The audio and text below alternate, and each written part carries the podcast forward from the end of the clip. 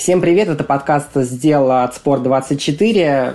До чемпионата России еще неделя, и мы решили сделать такой вневременной выпуск и поговорить о будущем, причем немного отдаленном, о будущем фигурного катания после Олимпиады в Пекине.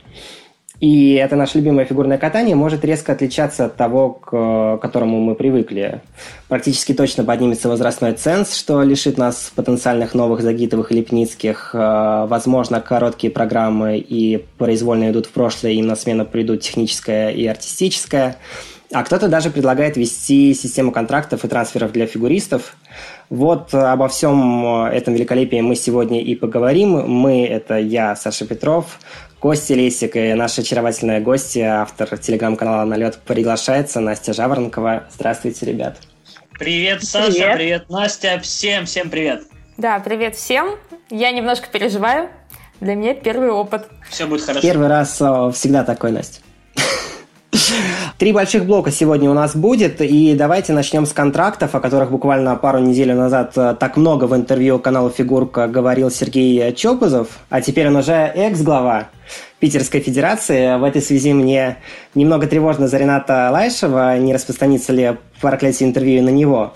Но если чуть серьезнее, вот вообще как вы себе представляете эту систему, как вы себе ее рисуете, как она будет работать? Вот у вас есть какое-то видение, как вообще контракты в фигурном катании могут существовать? На самом деле все очень подробно, подробно уже рассказал Илья Вербух, когда вот произошел этот переход э, Алены Косторной в Ангелы Плющенко. Илья Вербух тогда дал э, несколько комментариев, когда сказал, что контракты в фигурном катании просто необходимы, потому что спортсмен переходит вне трансферного окна, другие тренеры на него уже потратили много сил, соответственно, не только отняли их время, но и время других спортсменов, а, с которыми должны были заниматься тренеры. Ну и, соответственно, а, после вот этого вот громкого перехода возникла такая инициатива.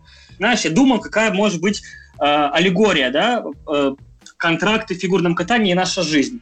Вот, допустим, тренера и фигуриста можно сравнить с друзьями когда у вас э, с другом нету каких-то обязанностей, то ты даже не знаешь, чего можно ожидать.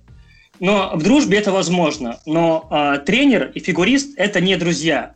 Например, когда ты садишься э, в машину к таксисту, э, и таксист тебе э, ну, спрашивает, сколько будет стоить доехать до определенного места, и он тебе говорит, по дороге договоримся, обычно людей нормальных это не устраивает, потому что все-таки ты должен сразу понимать, чего ты хочешь, а, человека и что он тебе в итоге принесет. Да, смотри, Кость, тут есть один очень такой серьезный момент.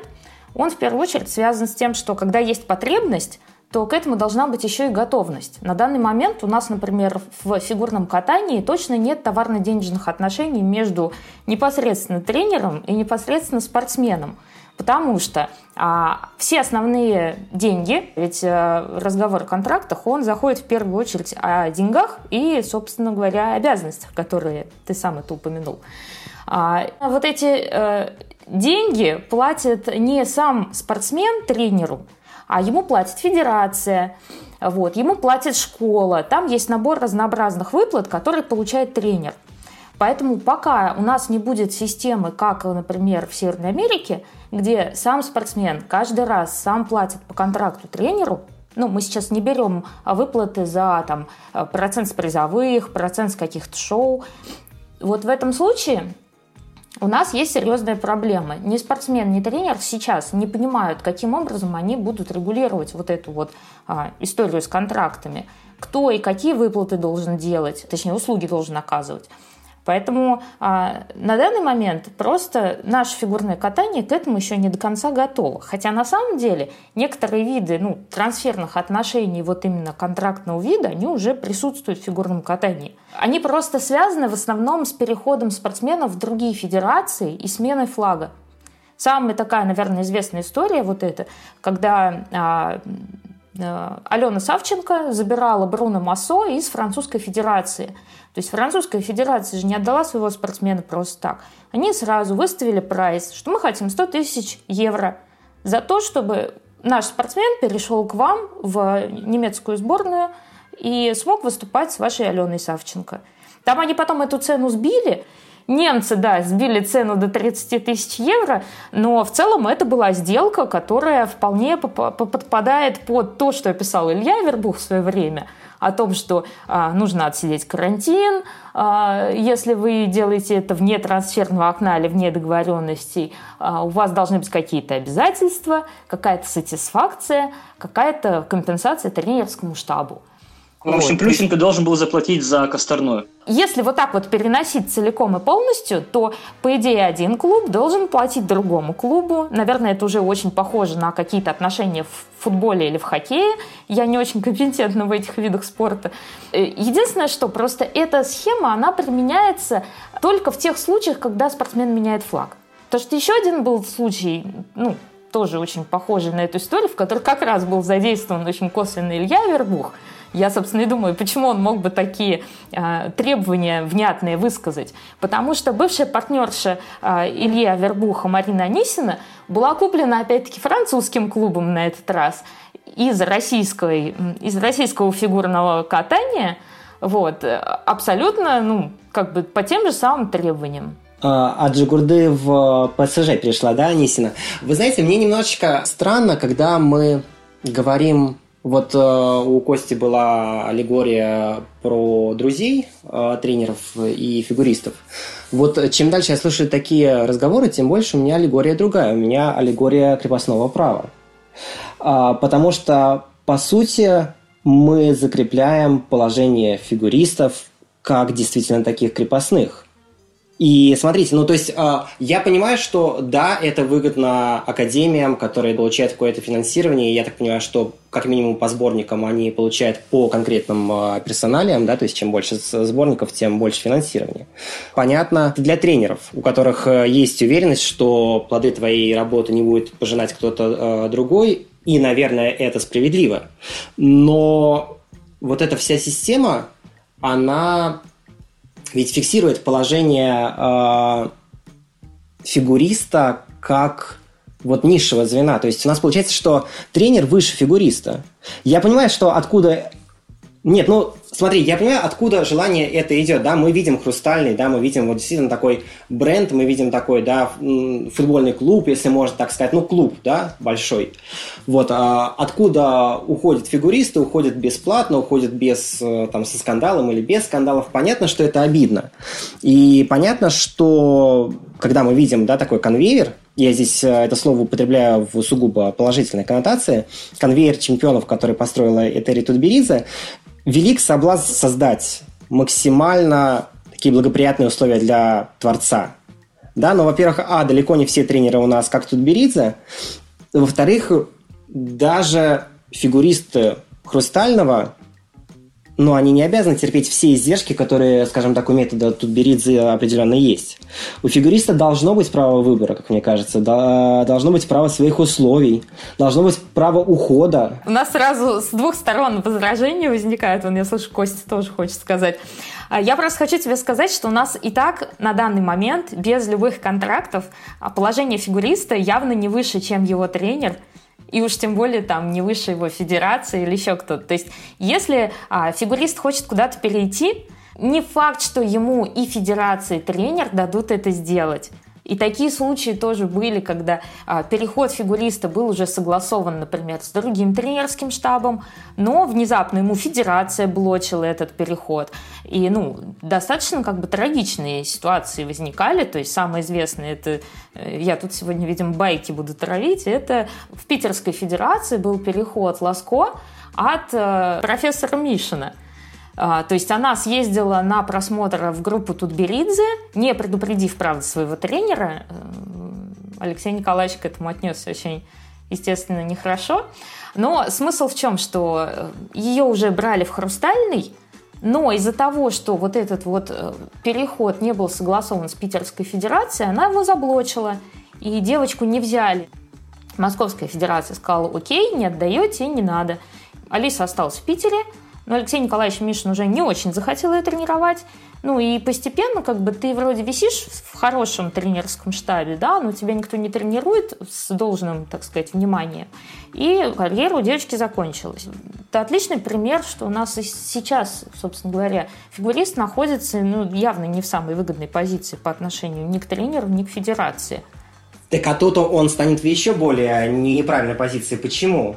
Потому что теперь он еще должен будет, да, если мы говорим о контракте, скорее всего, будут какие-то штрафные санкции, да, и, наверное, это будут какие-то финансовые санкции. Ты в первую очередь говоришь о звездных каких-то контрактах. Мы, мы же не говорим о звездах. У нас есть какое-то количество лидеров сборной, да, которые переход просто. У нас этим летом так случилось, что большое количество, ну, таких явных и известных переходов.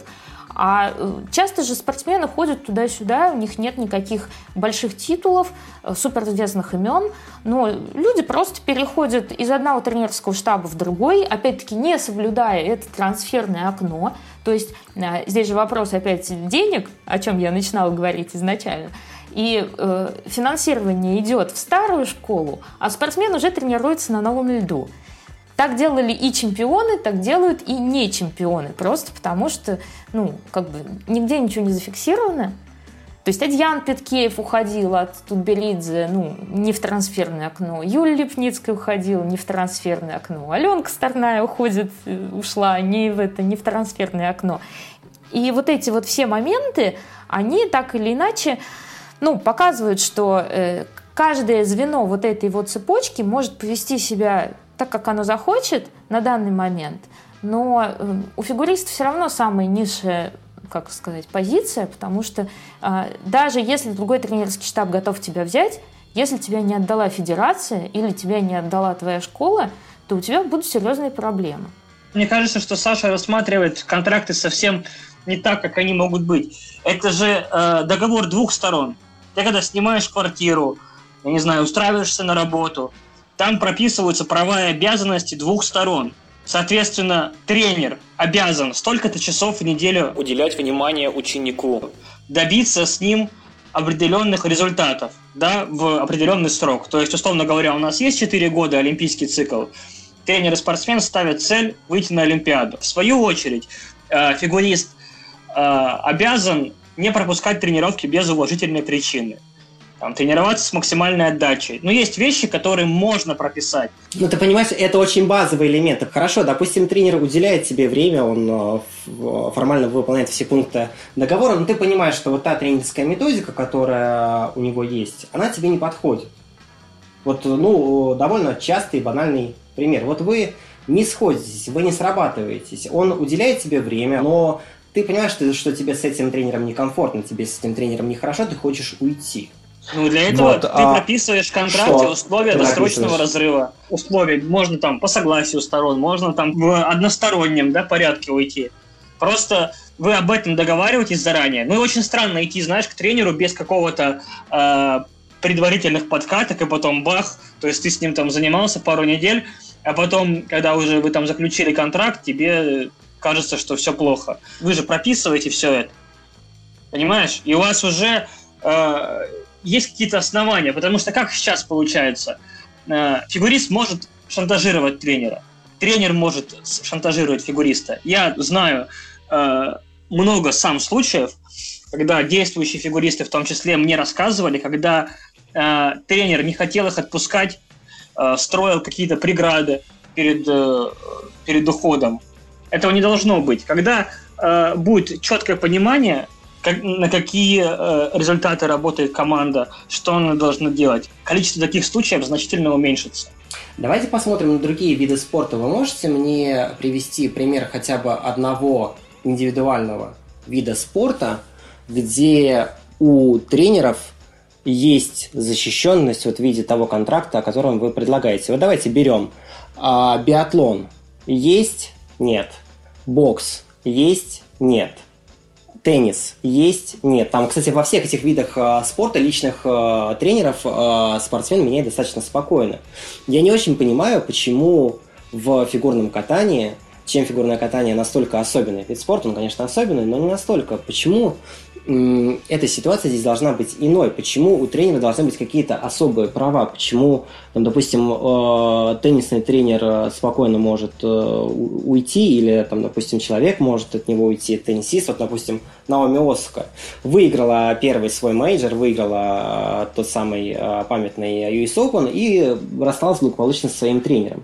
Почему-то в теннисе это возможно, и никто не говорит о том, что это ненормально, и что там неблагодарная теннисистка, неблагодарная спортсменка ушла к другому тренеру. Мы снова возвращаемся к той самой ситуации, когда говорим о товарно-денежных отношениях непосредственно между тренером и учеником.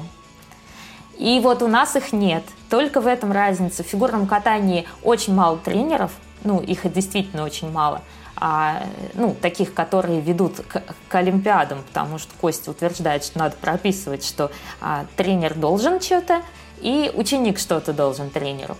То есть по факту а, понятно, что на самых там ранних стадиях никто не пропишет, что, пожалуйста, проведите меня к олимпийской медали, потому что когда ты берешь четырехлетнего ребенка, рано об этом говорить. Но постепенно все будет сводиться к тому, что а, тренер нужен спортсмену не для того, чтобы там пять дней в неделю его видеть, а чтобы прийти к результату. И а, чем более амбициозные родители и более амбициозный сам ребенок, чем ближе он приближается к тому самому заветному возрасту 15 лет, тем больше будет шансов, что будут все хотеть прописать «хочу войти в тройку чемпионов мира», «хочу попасть на Олимпиаду и, собственно говоря, взять какую-то награду там. А на самом деле задача тренера учить. И по факту э, тренеру надо платить не только за результаты, ну, результаты именно выраженные в медалях. Тренер должен получать свои деньги за то, что он учит и тратит свое время и свое личное внимание. По идее, между учеником и тренером в контрактах должно прописываться, что ты меня учишь столько-то времени а, с таким-то, такой-то степенью погружения, что я у тебя единственный в группе, 5 нас человек в группе, 20 нас человек в группе и еще дети 2010 года рождения. Вот. И вот этот вот момент, он, его не надо упускать. То есть э, контракт между тренером и учеником, он не всегда должен быть за какие-то сверхусилия, связанные с достижением олимпийских медалей. По факту один должен выполнять требования тренера, приходить вовремя и ходить все дни, и не прогуливать, и ну, вести себя хорошо. Другой должен учить, отдавать свои знания, уделять свое внимание. И вот на этой вот связке и должны строиться контракты, которые и неплохо бы еще дать возможность людям их заключать, но не обязывать. Вот такой вот выход, возможно, а, мог бы помочь нашему фигурному катанию адаптироваться к системе ну, вот, трансферов. А, потому что если люди будут иметь возможность... Ну, то, что ты говоришь, это добровольно то, что ты говоришь, это, это ты можешь заключать, ты можешь не заключать. Но, собственно, я так понимаю, что это же, в принципе, и сейчас такая система, возможно, разве нет? Нет, сейчас такая система у тебя только с, непосредственно со школой. Тренеру ты вообще ничего не платишь. Ну, то есть считается, что ты официально ничего тренеру не платишь. Насколько там в каждой тренерской группе что-то происходит между тренером и учеником, это уже другой вопрос. Ну, есть еще выплаты с призовых, есть еще выплаты с шоу. Но, как правило, доходы тренера состоят из зарплаты в школе и зарплаты федерации. Вот так это должно выглядеть в идеальном мире российского фигурного катания. Если же тренер с учеником будут платить друг другу напрямую, то, возможно, и между ними поменяется ситуация. Потому что когда ты отдаешь деньги непосредственно тренеру, то ты хочешь, чтобы он смотрел на тебя. Ну, как правильно говорит Настя, у нас нет таких больших денег в фигурном катании, чтобы Э, были основания для их, для их ведения, но все-таки какая-то регламентация перехода в какой-то первый шаг э, на пути нужно сделать. Например, трансферные окна. Или э, Так они же есть, по-моему. А почему тогда Косторная переходит, и все, и потом, соответственно, э, ей ставят программы заново, и предыдущий тренерский штаб страдает, э, а Плющенко радостный, довольный, ничего не, не заплатив, э, тренирует ее значит, он должен платить какую-то компенсацию за то, что он вне трансферного окна. Но Плющенко и не попадает в распределение финансов, которые выделяет Федерация на Косторную. И по факту, если бы мы не говорили непосредственно о том, что это Алена Косторная, и ее можно найти какие-то контракты рекламные под нее, собственно, чем и занимается штаб Плющенко в том числе сейчас, то если бы она была просто девочка, просто фигуристка, и таким образом он ее забрал из одной школы к себе вне трансферного окна, то все финансирование, которое на нее выделяется, ушло бы в предыдущую школу. И ему пришлось бы целый год тренировать ее бесплатно. Вот я об этом говорю, почему мы постоянно считаем, что когда из одной академии переходит в другую, почему мы считаем, что старая академия не получает ничего? Старая академия получала как минимум до момента перехода и получает иногда и после, а за это фигуристы деньги. То есть они, э, они же там, ну, как внутри, какой э, процент уходит тренеру, это отдельный вопрос, да, это там уже внутри академии наверное, разбирается самостоятельно, но а, это не получается так, что а, тренер бесплатно учит ученика, вкладывает всю душу, а потом ученик уходит, и тренер а, остается у разбитого корыта. Это же не так. То есть э, тренер тоже получает деньги, Академия тоже получает деньги. То есть, в принципе, я вообще не вижу здесь проблемы, почему переход фигуриста, как и, честно говоря, любого спортсмена в индивидуальном виде спорта, где опять же, повторюсь, я считаю, что в индивидуальном виде спорта спортсмен важнее тренера. Тренер – это важный элемент успеха, тренер – это ключевой элемент успеха, но тренер – это персонал. Тренер – это важный, но вспомогательный персонал. Я считаю, что неправильно э, ставить тренера, ну, в фигурном катании, может быть, да, опять же, есть э, феномен Тузберидзе, но, в принципе, во всех индивидуальных видах спорта идут на учеников смотреть, идут смотреть на спортсменов. А, в серии там а, продажи билетов, там телетрансляции, все вот эти поступления, вся экономика, она все-таки завязана не на тренерах, она завязана на спортсменах, она завязана на личности.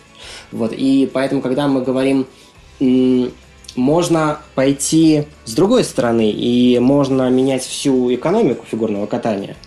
То есть, например, а, когда там, фигурное катание или там, допустим, в академии, да, пойдут какие-то, да, там, спонсоры, да, когда туда пойдут какие-то деньги, когда, условно говоря, а, отчисления от телетрансляции будут идти там топовым академиям, да, или там всем академиям. Давайте тогда, если мы вводим контрактную систему, давайте мы меняем полностью все, все фигурное катание. Давайте там те же а, поступления от первого канала там получает не только федерация, но получает академия. А федерация, ну, она занимается, скажем, сугубо бюрократической э, функции организации турниров, там э, следование каким-то э, правилам и представление там, России да, на международной арене там, в ИСУ да, отстаивания каких-то своих интересов.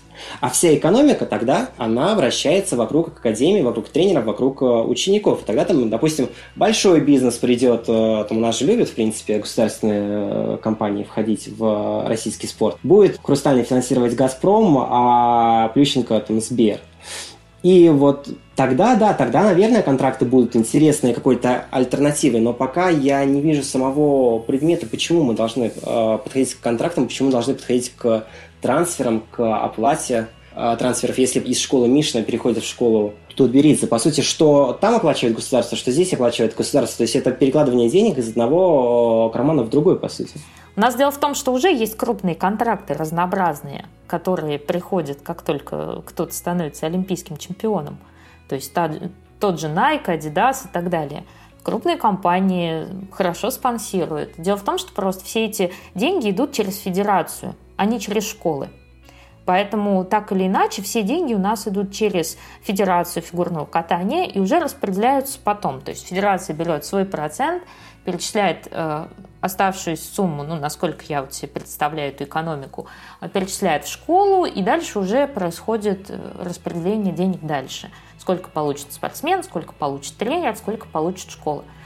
Но в целом все идет через федерацию. А зачем это лишнее звено, Настя, вообще? Оно нужно? Сейчас федерации послушают подкасты и расскажут тебе.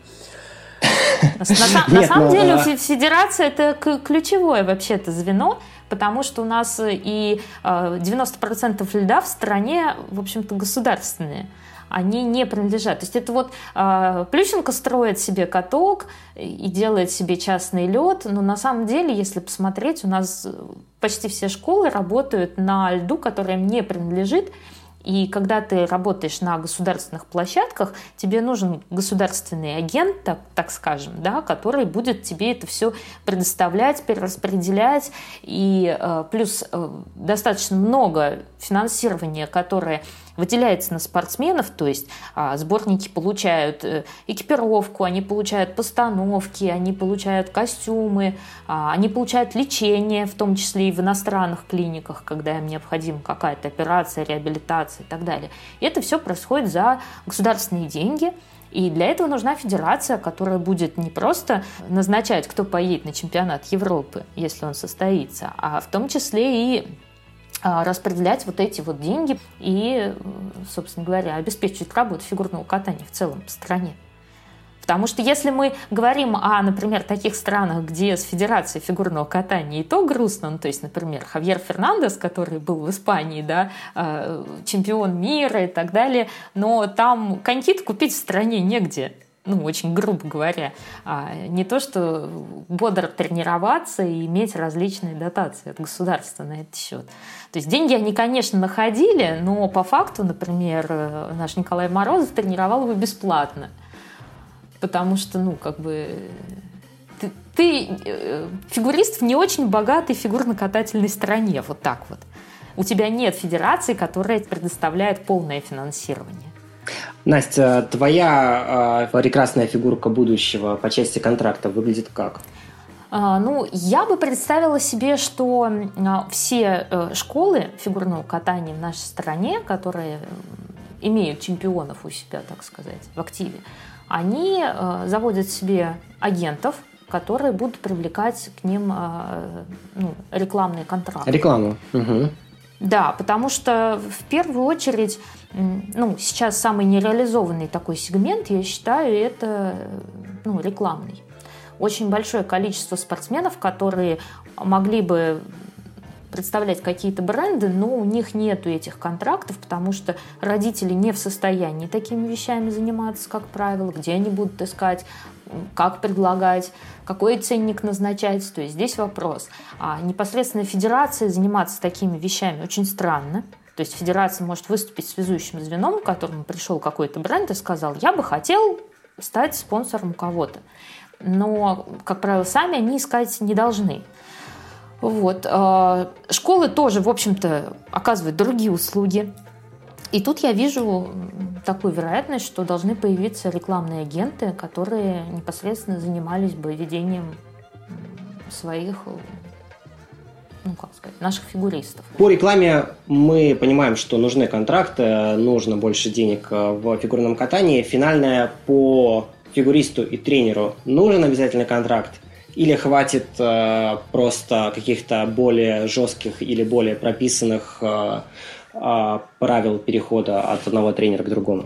Ну, под жесткими ты подразумеваешь какую-то дисквалификацию на год, например, как э, просил э, Илья Авербух, или нет, что?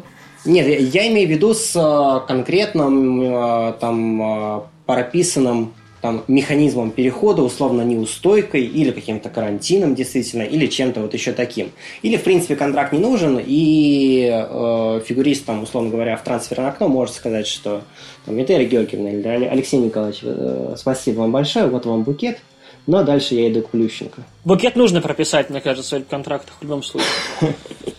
Ну, учитывая, что трансферное окно у нас уже есть, э, то если все будут его соблюдать, уже будет неплохо. Вот. А вообще мое мнение такое, что если прописать какие-то требования вот по контрактам и дать возможность людям их заключать по желанию, то постепенно эта история, она наладится сама собой.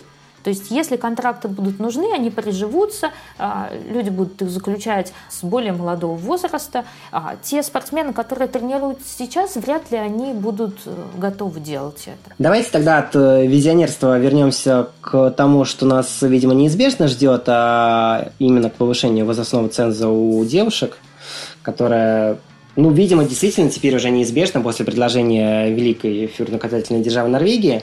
Мне вот что любопытно. Вот первая серьезная попытка – это повышение провести. Она была еще в прошлом году, и тогда Нидерланды пытались да, экстренно внести этот э, вопрос в повестку Конгресса ИСУ. И для этого нужно было получить 4 пятых э, голосов. 80% разумеется, не собрали. Но вот Дима Кузнецов в своем телеграм-канале, он э, посчитал, что тогда за включение этого пункта проголосовало 63 делегата. Там 39 были против, 15 воздержались. То есть уже простое большинство у этого решения было еще год назад. А, внимание, вопрос. Как вы думаете, за этот год Российская Федерация хоть какую-то лоббистскую работу, чтобы это большинство разрушить, проводила или нет? Я не думаю, что прям мы ходили там и упрашивали другие федерации. Нет. Я думаю, что... А почему? А, возможно... А потому что, возможно, повышение возраста по нам-то как раз и не сильно ударит. Мы найдем мы найдем способ работать э, и в других условиях. Точно так же Терри Георгиевна Тутберидзе будет готовить э, только не 15-летних, а 17-летних фигуристов, которые э, девочки в 17 лет будут выходить и побеждать. Глобально это не изменится. Вообще, 15 лет же тоже как бы в какой-то мере ограничение. Вот у нас сейчас прошел последний этап Кубка России среди юниоров, и там Например, Софья Самоделкина сделала в одной э, программе и тройной аксель, и четверной прыжок. Э, точно такое же делает и Софья Акатьева. Да, то есть получается, что э, фигуристки младше 15 лет уже сильнее. То есть уже несправедливость есть. То есть, по идее, чтобы какую-то не было этой несправедливости, нужно возраст вообще опустить до 12 лет или до 11, во сколько там начинают прыгать четверные. Для меня, для меня лично 15-17 большой разницы нет. Единственное, что э, 17-летний возраст делает просто э, два разряда. По сути, будет две карьеры у фигуриста. Юниорская и взрослая, как в боксе.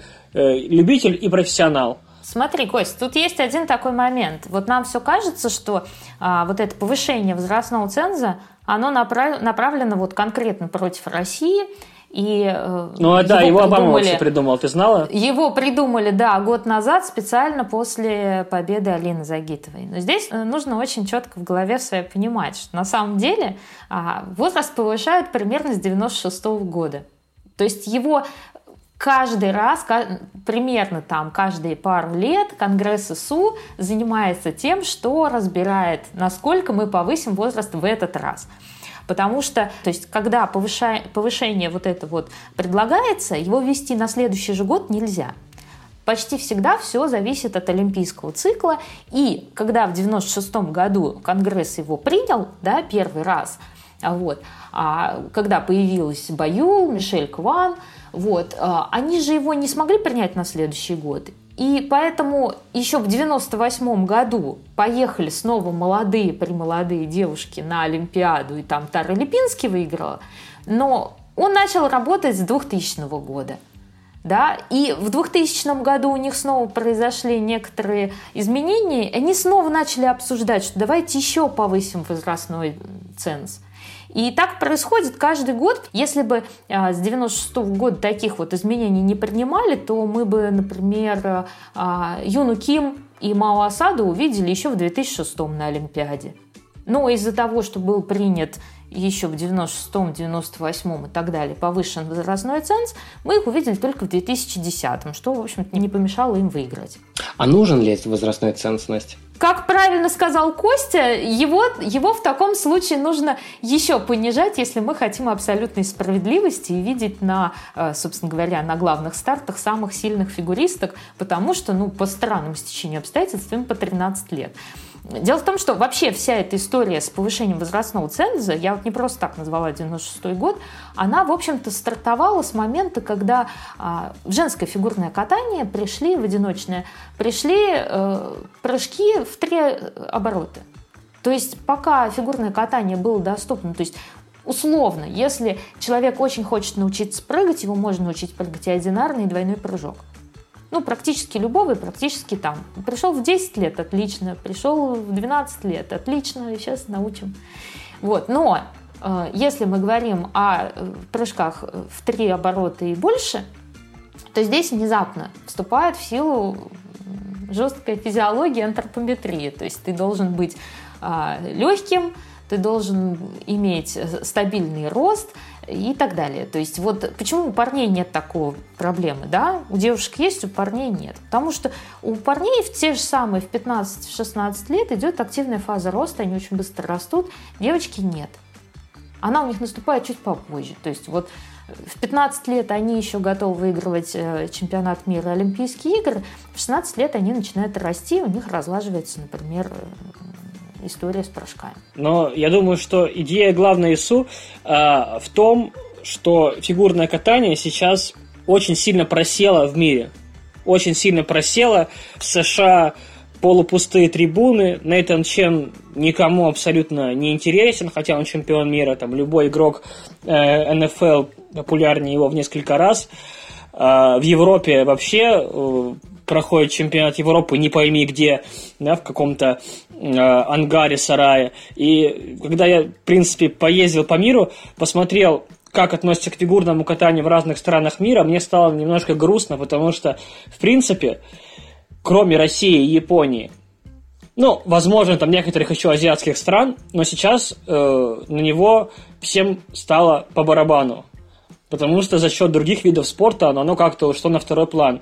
И э, вот это вот желание ИСУ что-то реформировать, это не месть России, как э, могли подумать многие, не желание как-то там принизить э, заслуги наших девочек, а просто попытка спасти вид спорта, потому что, я не знаю, поможет это или нет, ну, поможет, смотри, вот, условно говоря, сейчас 80% всех доходов ИСУ Э, всех там проданных билетов, трансляций держится на Юдзуру Ханю. Любая точка мира, туда приезжают японцы, заполняют, закидывают все винни-пухами, э, соответственно, смотрят э, все трансляции их и так далее. Ну и на втором месте Россия, да, со своими фигуристками. Все, уйдет, уйдет, уйдет Ханю, ну совсем уже придет капец, потому что пока что все держится на нем. Я хочу немножко позащищать Америку, Потому что а, вот этот вот момент о том, что в Америке совершенно не популярно фигурное катание, на самом деле они сами создали себе такую ситуацию. После скандала в Солт-Лейк-Сити история с фигурным катанием стала немножко, ну как, нарочно исключаться из телеэфира. То есть после этой Олимпиады а, просто многие американские телеканалы исключили фигурное катание и некоторое время его не транслировали. И, и это сыграло роль, поэтому а, ведь у них же было большое количество шоу, а у них было большое количество трансляций. Сейчас вот они все это возвращают. Можно сказать о том, что вот у них не было чемпионов, сейчас они есть. Но это неправда. Мишель Кван у них была например? Нет, ну просто, понимаешь, э, любой спортсмен э, привлекает э, спонсоров, привлекает болельщиков, когда он выступает долго. Но Мишель Кван съездил на три Олимпиады. Неужели это недолго? Ты абсолютно правильно говоришь о том, что для того, чтобы э, в фигурное катание пришли большие контракты, действительно должны быть узнаваемые лица. А узнаваемые лица, э, они появляются за счет долгих карьер, за счет выступлений много лет. Но я не уверен, что, в принципе, женское одиночное катание может быть вот как-то в долгую. Ну, потому что если мы откроем список чемпионов, э, чемпионок мира и Олимпиад, и попробуйте найти там возрастных спортсменов. Их, их там нет практически. Да, но их там нет, но есть нюанс один, Саш. Есть еще один момент. Это сколько сезонов они провели. То есть, если мы возьмем а, Липинские, а, Загитову, Липницкую, да, у них было всего пару сезонов. То есть сезон выхода во взрослый и олимпийский. Или олимпийский, и потом взрослый. Ну, как бы еще один взрослый дополнительно. Но есть же также и спортсменки, которые были молоды, когда взяли свои крупные награды чемпионства мира или Олимпийские игры, но уже на этот момент имели в запасе а, несколько взрослых сезонов. И это уже долгая карьера. Да, девушка заканчивает молодая или выигрывает все молодая, совсем еще не достигшая совершеннолетия, например, но при этом у нее уже это первый сезон, второй сезон, третий сезон. То есть вот эта долгая карьера, это сколько? Один олимпийский цикл – это уже долгая карьера? Мне кажется, да. Если четыре взрослых сезона а, проводит спортсменка на высоком уровне, ну, в общем-то, это не ерунда. Потому что, ну вот, если мы возьмем а, Женю Медведеву, у нее долгая карьера. Уже недолгая карьера. И понимаешь, что, что, Женя, что Женя Медведева, что Алина Загитова сейчас популярнее всех фигуристов. Но по факту уже не сколько, 4, 5, 6 год начался у нее. То есть вот это один олимпийский цикл по факту только главный, наверное, аргумент э, э, тех, кто поднимается до 17 лет, это забота о спортсменах. Когда мы говорим о том, что разучивать те же ультра-си прыжки, да, четверные прыжки, что фигуристы должны это делать уже после пубертата. Вот, насколько я понимаю, да, в логике возрастного ценза, да, ты должен уже это делать э, вот к 17 годам. Но если мы посмотрим ну, собственно, на всех, да, ну, там, Трусова, Щербакова, Косторная, понятно, да, Валиева, понятно. Вот э, давайте весь женский тур сейчас э, возьмем, кто у нас есть, да. Кихиров в 15 лет с Трикселем, Юйон в 15 лет уже с Трикселем, Хигучи сейчас прыгнула, но, по-моему, начала она учить тоже, тоже в 15 лет Триксель. Алиса Лью выучила квады Триксель, когда ей, дай бог, 13 было. Если не раньше Лиза вот выучила квад, но и то у нее был э, ультраси э, прыжок с самого начала. Вот как возрастной ценз эту практику поменяет, я не очень понимаю. Ну, разве что он заставит тренеров думать об этом. Потому что сейчас вся технология подготовки спортсменов заключается в том, что как можно раньше научить тебя прыжкам, как можно раньше научить тебя ультраси и выпустить во взрослые. Потому что считается, что чем раньше ты начнешь а, выступать по взрослым, ну то есть можно выйти в 15 лет, отлично выходим в 15 лет. Если бы можно было выйти во взрослые в 13, мы бы выходили все в 13. А, потому что это приносит соревновательную практику.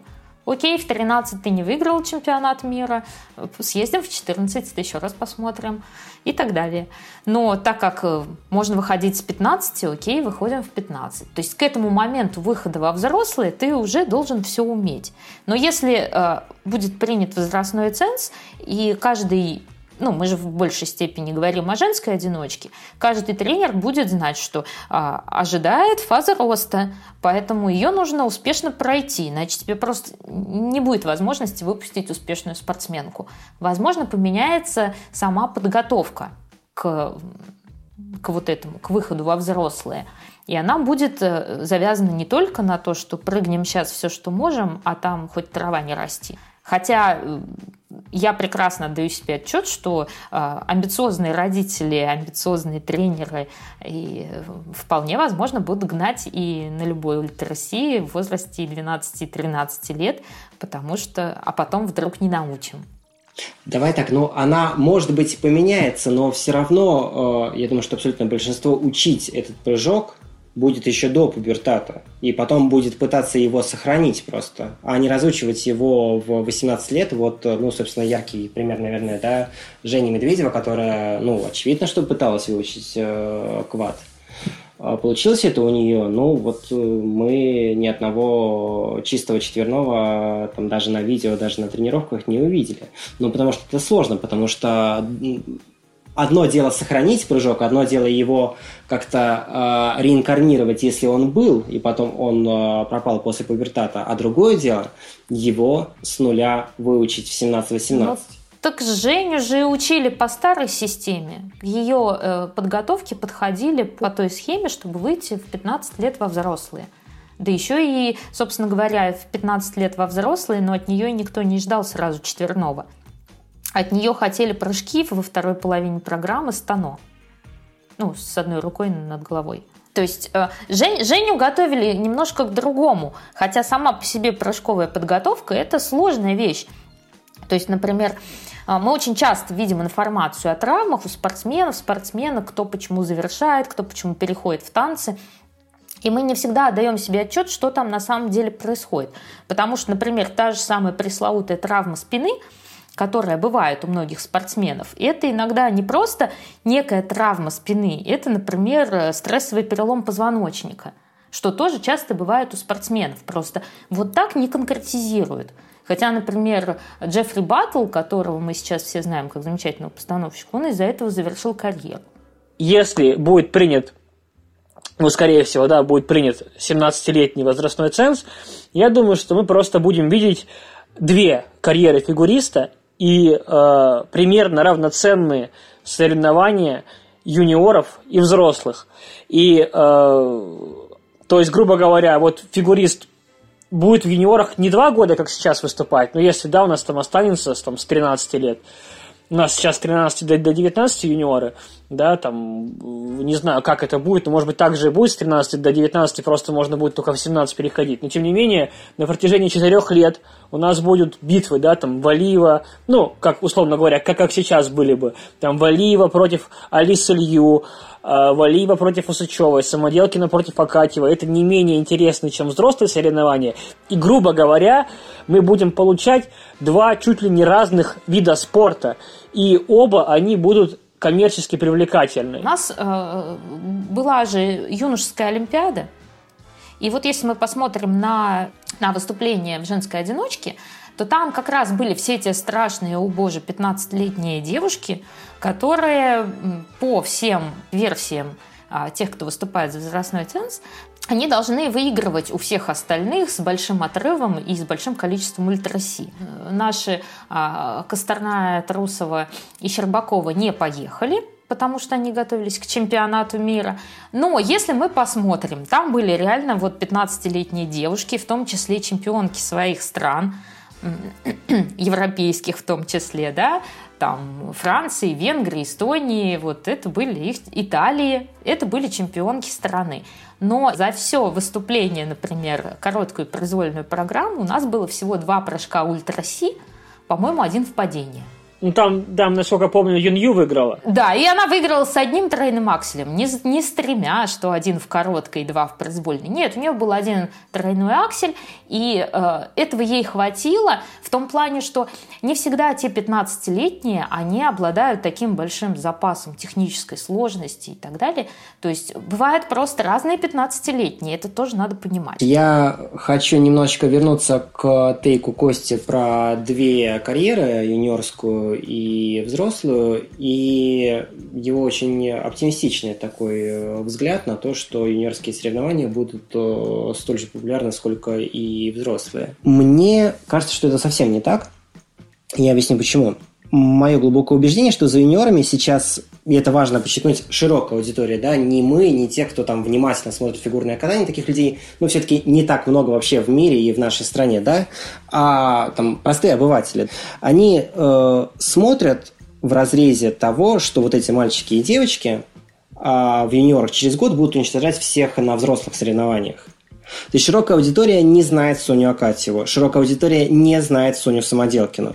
Зато она, по крайней мере, имеет хотя бы какое-то представление о Камиле Валиевой, не потому что она талантливее там, первых двух девочек, Просто все знают, что она поедет в Пекин. Ну, я сейчас про массовое сознание, да, говорю.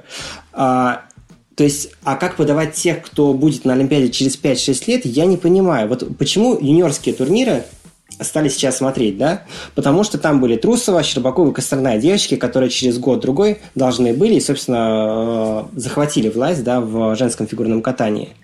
Именно это, а не то, что они делали какой-то там контент э, суперсложный, да, который не делают э, взрослые мужики, э, подкупало всех, а именно то, что это были такие супер юниоры на выданье, да, что это были юниорские соревнования, которые вот через год станут э, всем фигурным катанием. Вот это собирало аудиторию. То есть и повышение ценза этот весь прогресс уничтожает. Он уничтожает весь смысл смотрения. Зачем тебе смотреть на тех, кто по-взрослым будет выступать хрен знает когда, черт знает в какой форме, и будет ли вообще, они закончатся, потому что потеряет мотивацию или э, э, банально сломается. Думаешь, вот люди смотрят, да, фигурное катание, они такие задумываются, ага, вот я сейчас за него болею, потому что он потом будет на Олимпиаде. Да вот, да я включил телек. Так, есть наши, американец, канадец. Э, ну все, болею за нашего. Бах, тут он делает четверной. Вау, круто, ты радуешься. Не стоит э, как-то сильно придумывать какие-то большие смыслы для этого. Мне кажется, это Костя, не нужно. Никто не смотрит фигурное катание специально. Фигурное катание смотрят на YouTube-канале Первого канала. Вот, условно говоря, человек подписан на YouTube Первого. Но это, и вот он это смотрит, давай проблема. поженимся. Он смотрит, э, я не знаю, там э, выпуск новостей, он смотрит время покажет, и тут ему вылезает Валиева, да? И он там э, краем уха слышит, что вот эта девочка будет на Олимпиаде. У нас русский человек, по крайней мере, наш человек, он смотрит спорт раз в два года. На летней Олимпиаде и на зимней Олимпиаде. Вот это то время, когда у нас люди начинают смотреть фехтование, э, когда все разбираются там, в фигурном катании, в хоккее, во всех других видах спорта, существование которых он до этого даже не знал. Вот. И Валиева ему с этой точки зрения, что она поедет и он ее будет смотреть там, она интересна. Когда он смотрит на Соню Акатьеву и понимает, что это какая-то девочка, пусть и безумно талантливая, но она непонятно для него, где будет выступать дальше. Зачем ему смотреть эти юниорские соревнования? Вот э, зачем смотреть ему Валиеву, понятно. Он хотя бы запоминает того, кто будет через год на Олимпиаде. Зачем ему смотреть Акатьеву или Самоделкину, который будет на Олимпиаде через 6 лет? Мне кажется, риторический вопрос. На самом деле тебе нужно разделить, наверное, больше на то, что есть э, люди, которые увлекаются фигурным катанием, и есть обыватель. И для обывателя в таком случае значительно важнее не участие в каких-то стартах, а кого позовут в программу «Доброе утро», там покажут, кого покажут в, том числе, в новостях. конечно, да. Э, вот. И, и не так важно, как человек катается, просто именно на слуху или не на слуху. Для любителей фигурного катания история выглядит совсем не так – Люди смотрят ну, на ты понимаешь, что любителей фигурного катания их мало? Что их Я, конечно, в, это в... все понимаю. Да. Но в таком случае ты должен просто ориентироваться на раз в 4 года. Э, большинство смотрит Олимпиаду. И на Олимпиаде они не смотрят прицельно за кем-то. Ну, если мы говорим об обывателе, да, он включает Олимпиаду, там есть фигурное катание, и кто представляет страну, затем он и смотрит. И ничего в этом какого-то, не знаю, криминального нет. То есть э, поехала Акатьева, хорошо, смотрим ее. Поехала Валиева, значит, смотрим ее. Пример, который убьет Александра Петрова, всю его вообще теорию просто уничтожит сейчас. А, смотри, есть биатлон, Кубок мира, там наши проигрывают, ты там включаешь, что-то Губерниев поорал, ага, там, все, там, э, Логинов 10 остальные там вне, вне топ-30, все, ты расстроился. Потом ты включаешь Матч ТВ. Я помню, я, я прекрасно помню, я тогда работал на газете РУ. Я предложил провести онлайн э, чемпионаты Европы. Смысл в том, что там все приезжают вторыми составами. Или даже там третьими и четвертыми, которые даже не участвуют в Кубке мира. А Россия там может привести э, первый-второй состав.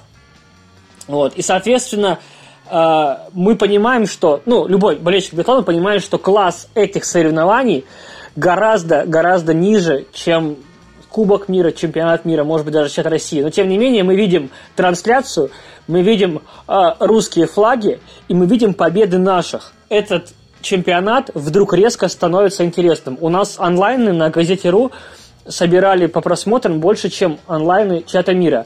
Я э, с бабушкой разговариваю своей, которая ну, не, не особо интересуется спортом, просто мы там с ней созваниваемся. И она мне что-то говорит, а там что-то наши в биатлоне победили. Хотя это просто чемпионат Европы. И еще один яркий пример – это универсиада. Из других стран приезжают э, там э, норвежцы с 30 места, с 300 или там бразилец в фигурном катании, который э, только одинарные прыжки прыгает. Но тем не менее, в Красноярске, когда я был на универсиаде, там был бум потому что это спорт, это праздник и так далее, и там есть наши, которые там сражаются с не нашими. Поэтому я думаю, что не нужно такой сакральный смысл Олимпиаде придавать. Любое, любое спортивное мероприятие при должном пиаре э, может выстреливать. И в том числе юниорские соревнования по фигурному катанию. То есть главное показывать, и если наши побеждают, этого достаточно. И пиарить. Да, показывать, пиарить, рассказывать, почему это интересно. И все будут смотреть. Ледниковый период же смотрят не потому, что Бузова будет на Олимпиаде. Вот, кстати, я про шоу хотела предложить такую вещь. А, дело в том, что, ну, как бы у нас вот сейчас ледниковый период на волне. А, его смотрят из-за, в том числе из-за Алины Загитовой. А мне все время очень обидно от того, что Алина Загитова только разговаривает и не катается. Мне кажется, уже пора отходить от идеи, что мы позовем звезд шоу-бизнеса, чтобы завлечь людей для просмотра, когда у нас такое количество прекрасных одиночниц, которые уже готовы, э, например, э, сменить э, спортивный статус. И вот вам, пожалуйста, продление карьеры. Очень сильно расстроит тебя, но то, какое внимание вызывает Бузова, к сожалению, не сравнится вообще ни, ни, ни с любым фигуристом. Я буду идеалистом. Но я вообще не исключаю участие Ольги Бузовой, если ее можно позвать ведущей. Она теперь умеет кататься на коньках. Она будет красиво выезжать с микрофоном и задавать вопросы. Почему нет? Просто э, мне кажется, что как раз э, наших прекрасных девушек лучше использовать э, как э, фигуристок, нежели как э, ну, ведущих, потому что они классно катаются, на них хочется смотреть. Ну, возможно. И да. это в какой-то степени продление их карьеры, возможные контракты э, рекламные, потому что ну, это все добавляет к популярности. Ты считаешь шоу продолжением карьеры? А, ну, были же профессиональные, э, ну, как бы в фигурном катании же профессионал – это завершивший карьеру, любитель – это тот, который катается на спортивных ну, да, где-то лет 20 турнирах. назад было так, да. Э, да, так вот, были в какое-то время профессиональные турниры.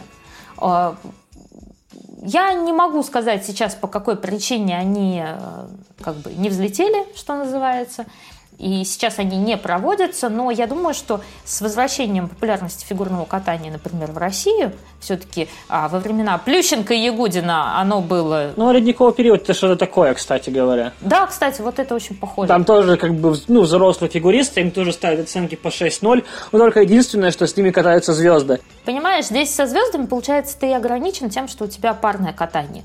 С уровнем популярности Алины Загитовой, Согласен. Евгении Медведевой, а, ты просто можешь переходить в историю, когда ты не обязан завязываться на пару. Ну, то есть я уверена, что Алину Загитову с ее медийностью будут Согласен. смотреть... Слушай, я думаю, если Первый канал сделал шоу, где будет э, Медведева, Загитова кататься, ну, в смысле, по очереди какие-то программы свои, там, пускай Туктамыша или, какие, или какие-то еще фигуристки, там, Лена Родионова, да, очень харизматичная, которую недавно завершили, и, условно говоря, будут сидеть Тарасова, там, Ольга Но Бузова, Мигель Станцев, и ставить им 6-0 и обсуждать, накидывать, спорить, ну, мне кажется, это будет бомбически. Чтобы закончить тему, вот э, вся эта ситуация с возрастным цензом, вот э, условно Соня Акатьева, да, э, или Самоделкина, да, они спокойно могут пойти в суд с неплохими шансами на победу, потому что эта инициатива ИСУ, она такая запредельно дискриминационная, если я даже не скажу антифеминистическая. Во времена, когда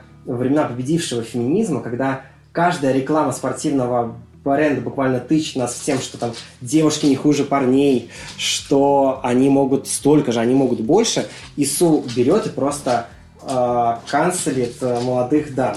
То есть я не понимаю, почему руководство ИСУ все еще на месте. Где движение Феймен с голыми сиськами, где марш домохозяек там со Скарлетт Йоханссон, там орущий э, фак ИСУ, где обложка Нью-Йорк Таймс, Vogue и так далее. Вот где все это? Почему э, действительно это касается только девушек? Слушай, ну фигурное катание вообще не очень справедливо к девушкам. Например, у нас есть коэффициенты на компоненты, которые у девушек у парней отличаются, хотя, казалось бы, почему? А почему тогда девушек в парах пишут первыми?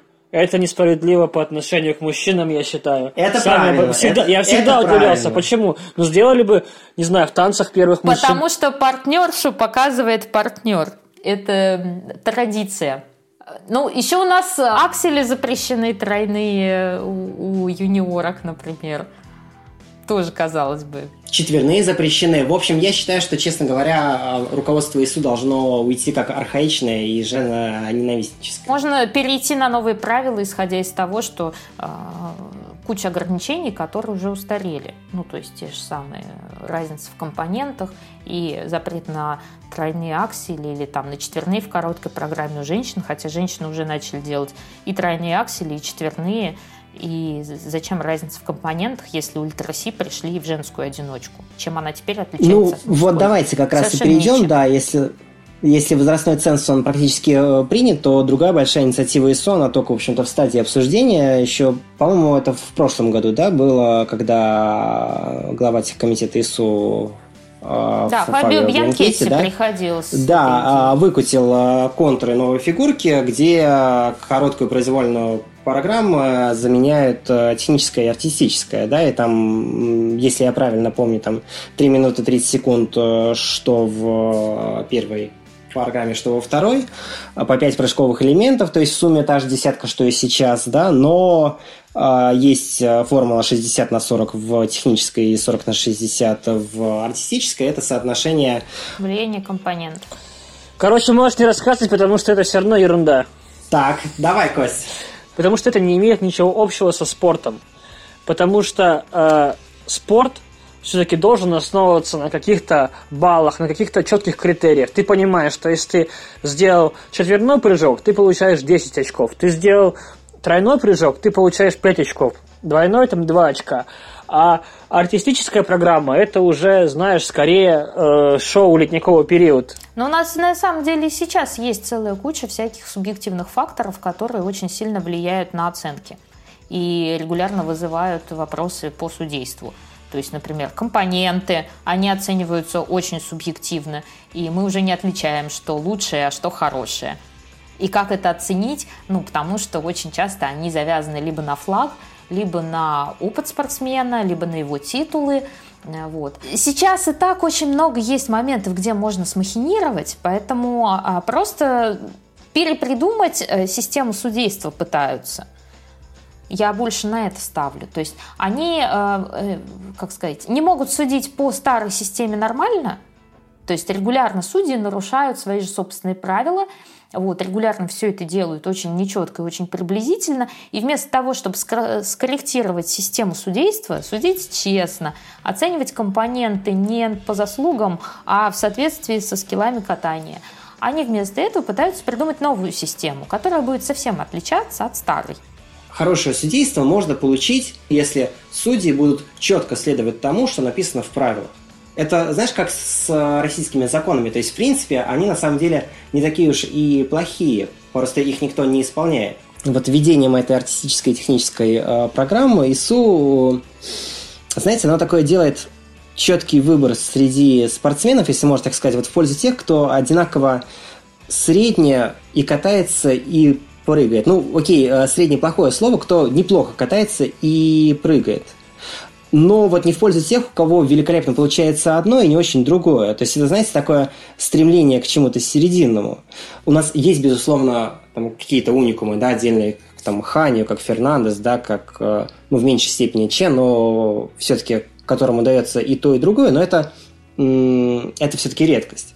Но вот в историю входят же и такие скажем так, несовершенные уникумы, да, то есть те, кто видели последний прокат Амодио, условно, да, его не забудут никогда, хотя, в принципе, у Флорана никогда там не была э, сильная часть прыжки, да, э, или Саша Трусова войдет в историю, там, даже если в карьере она больше ничего не выиграет, и Просто потому, что ее каждый выход на лед, вот каждая борьба с этими четверными, это событие. И там не важно, что она катается средняя. Даже, простите меня, там, я не знаю, какой-нибудь а, Патрик Чан, да, которого я очень не люблю на самом деле и считаю таким заядлым э, гребником, если вы понимаете, о чем я. Но он тоже уникум, да? Уникум, который не умел прыгать с тройной аксель. Тот самый, который Валиева делает с руками наверх.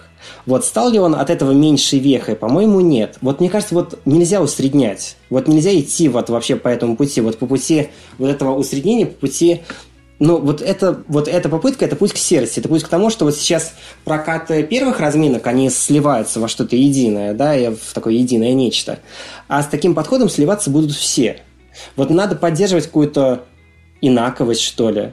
А, вот надо дать ей право существовать, даже если кажется, что она сводится к какому-то а, анахронизму по мнению ИСУ.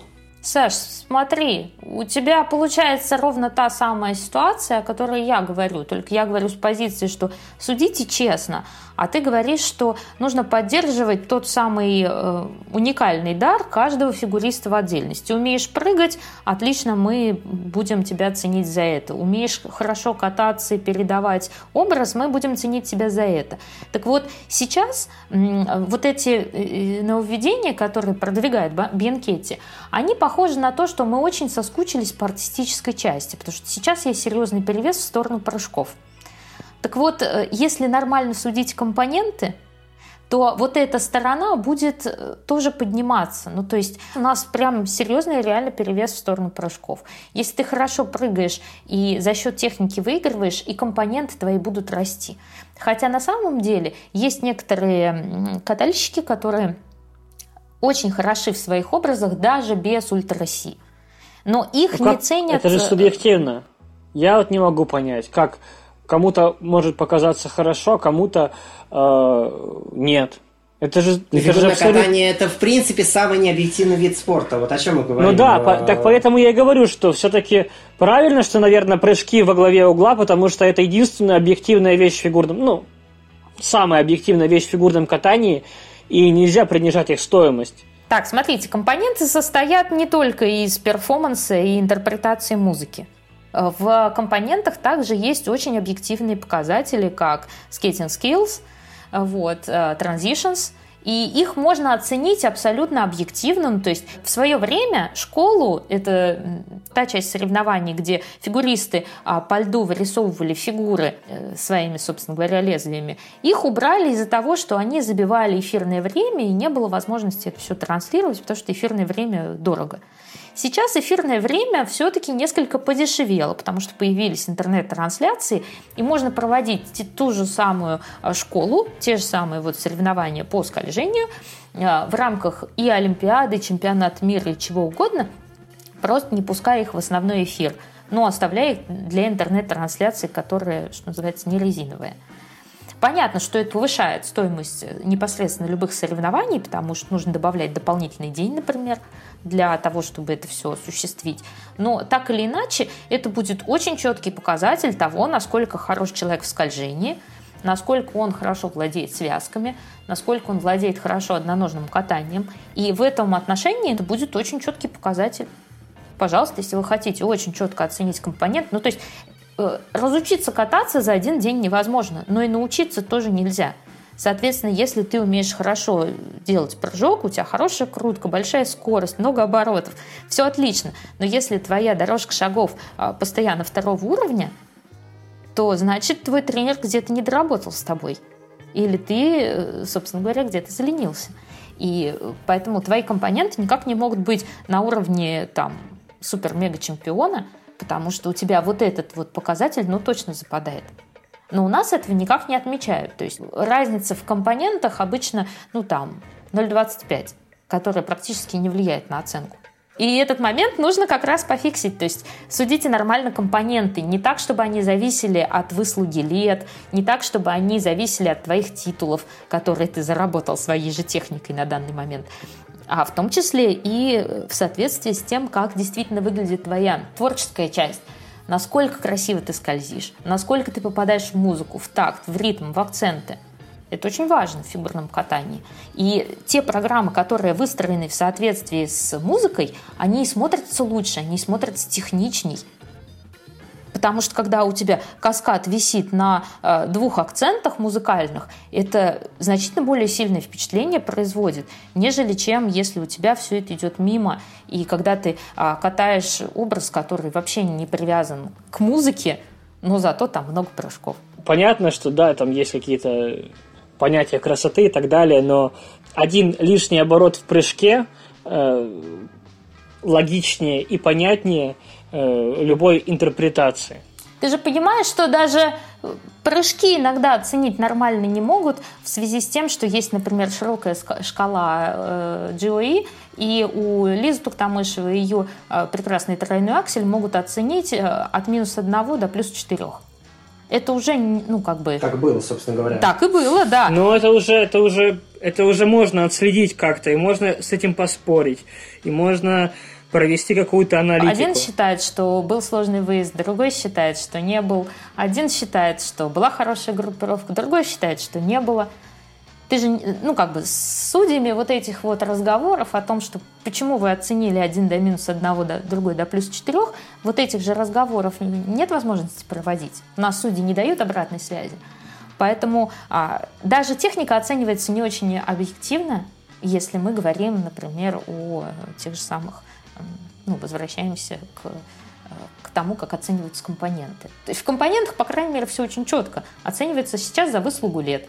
надо оценивать в соответствии с классом скольжения. С прыжками такая же история. Финальная нынешнюю систему фигурного катания с короткой и с произвольной программой можно спасти или нужно вводить что-то новое, и эту систему уже мертва? А зачем ее спасать? Мне кажется, все нормально. Так, если отбросить какие-то мелкие недочеты, и, допустим, если сравнивать с тем, что было при 6.0, мне кажется, что сейчас все в целом адекватно. Я на самом деле тоже считаю, что современная система, в общем-то, базово хороша. У меня есть вопросы к тому, как непосредственно происходит судейство – но сама по себе система очень неплоха. И мне вообще иногда кажется, что вся эта история с переизобретением а, системы какая у нас будет программа артистическая и техническая, или у нас останется короткая произвольная, это просто ну, такой способ борьбы за власть внутри самого ICU. Потому что, а, например, тот же самый Фабио Бьянкетти, я сейчас сделал небольшое отступление, а вот, тот же самый Фабио Бьянкетти, он же знатный революционер на самом деле – то есть он потомственный революционер, потому что его мама Соня Бенкетти, она была, э, во-первых, первой женщиной в топе ИСУ, а, среди топ-руководства. Во-вторых, а, она тоже была главой техкомитета в 70-80-е годы. А в 2000-е годы она еще и а, пыталась организовать, когда была поменена система с 6.0 на современную – а ей это очень не понравилось, и она попыталась организовать оппозиционное ИСУ. И, э, собственно говоря, вот Фабио Бьянкетти, мне кажется, достойный ее сын, потому что ему не нравится та система, которая сейчас, и по факту это очень резонирует с тем, что его матери не нравилась э, вот эта свежепринятая система. Может быть, он целится на руководящую должность, то есть хочет стать вице-президентом или президентом ICU. А, и вот эти вот все нововведения – это вот его попытка провернуть свою предвыборную кампанию. Вот. Потому что э, совсем переизобретать систему – это значит найти новые ошибки, которые будут уже связаны с новой системой, вместо той системы, которая уже отработана и э, неплохо себя зарекомендовала, я считаю. Ладно, давайте на этом закончим, на этом великолепном историческом экскурсе. Это было долго, но мне кажется, это было действительно интересно. Вот, это был подкаст «Сделала». Саша Петров, Костя Лисик, Настя Жаворонкова. Ставьте лайки этому видео, подписывайтесь на YouTube-канал «Фигурка», слушайте нас в iTunes, ВКонтакте, Google подкасты и в Яндекс Музыке. Услышимся. Всем счастливо, не болейте. Всем пока, хорошего настроения. Пока-пока, здоровья всем.